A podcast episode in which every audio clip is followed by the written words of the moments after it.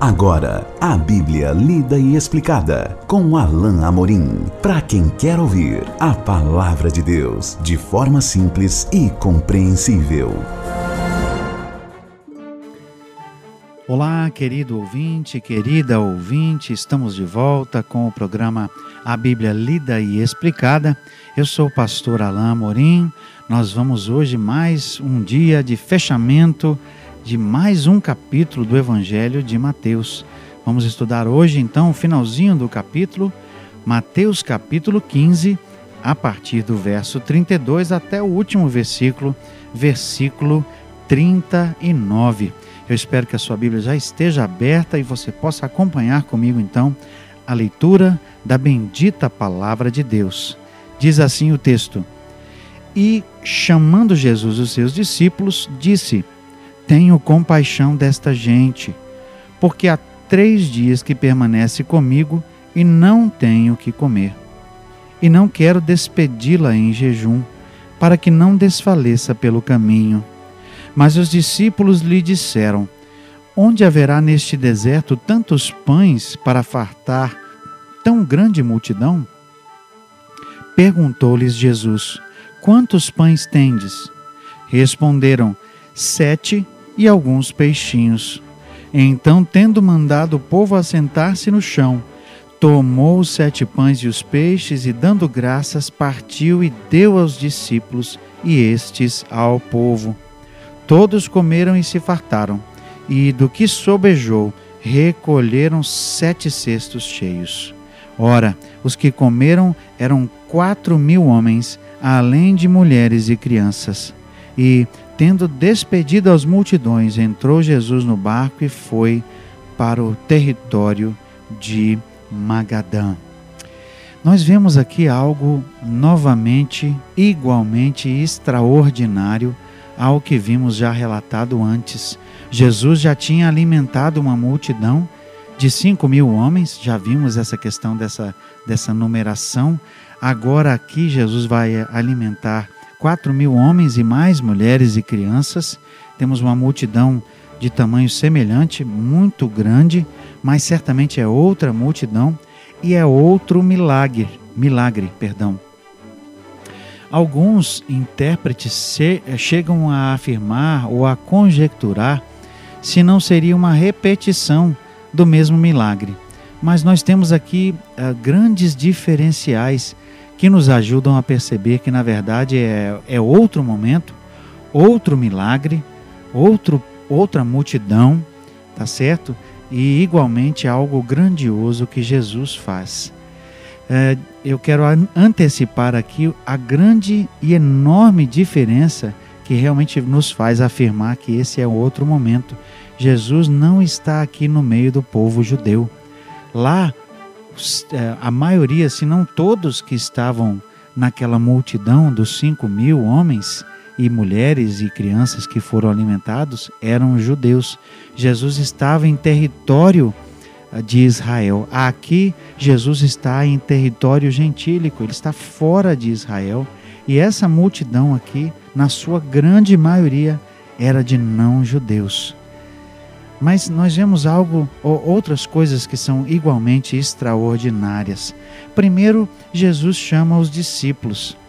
É, esse ato de chamar os discípulos aqui é, deve nos fazer perceber que Jesus queria mais uma vez ensinar aos seus discípulos uma lição. Ou, melhor dizendo, ele queria continuar a lição que começou com a cura da filha daquela mulher cananeia e do fato de que Jesus estava curando ali os enfermos daqueles que não eram judeus. Jesus queria de novo demonstrar uh, para os discípulos que ele era para toda, que ele era Senhor e que a sua mensagem era para todos, para todos os povos, para toda a terra. Ou seja, embora ele tivesse vindo primariamente para os judeus, não era apenas para os judeus. Então o texto diz que ele chamou os discípulos e ele diz: Eu tenho compaixão dessa gente.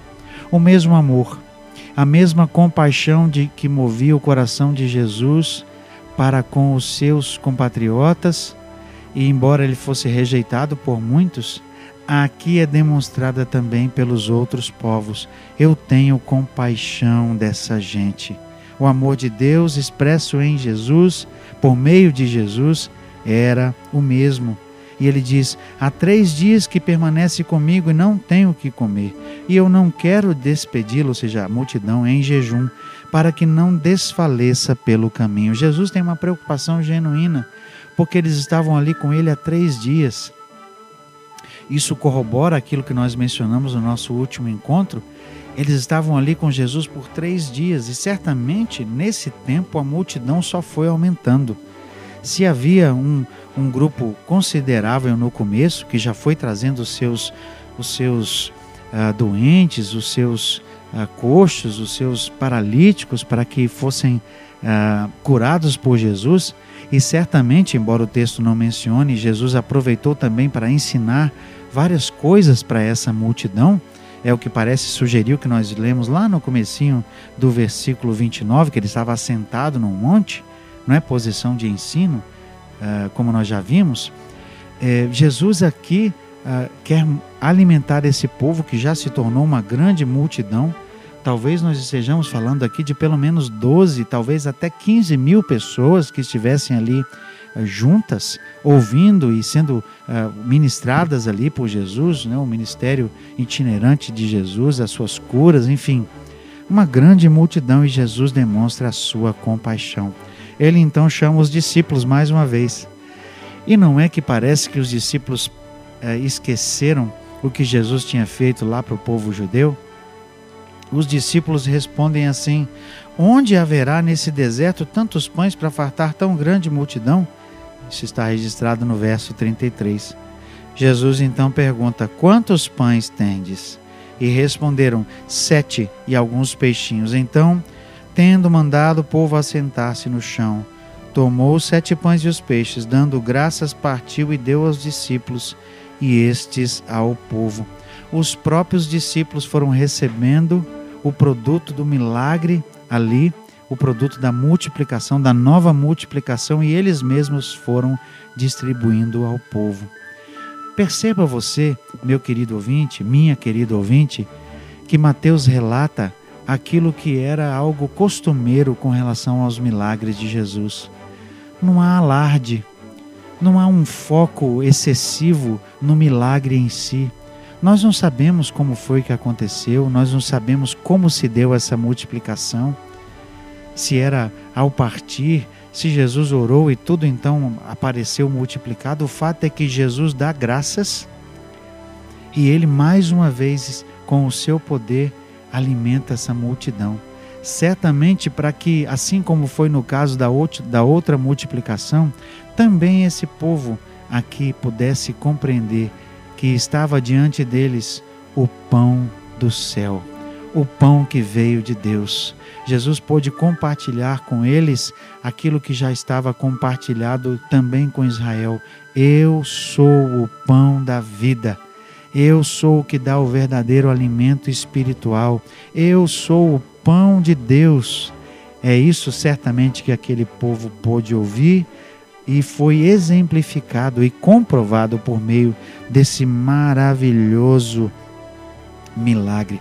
Verso 37 diz que todos comeram e se fartaram, e do que sobejou recolheram sete cestos cheios, ou seja, eles foram completamente saciados, completamente saciados. E os que comeram eram quatro mil homens, além de mulheres e crianças.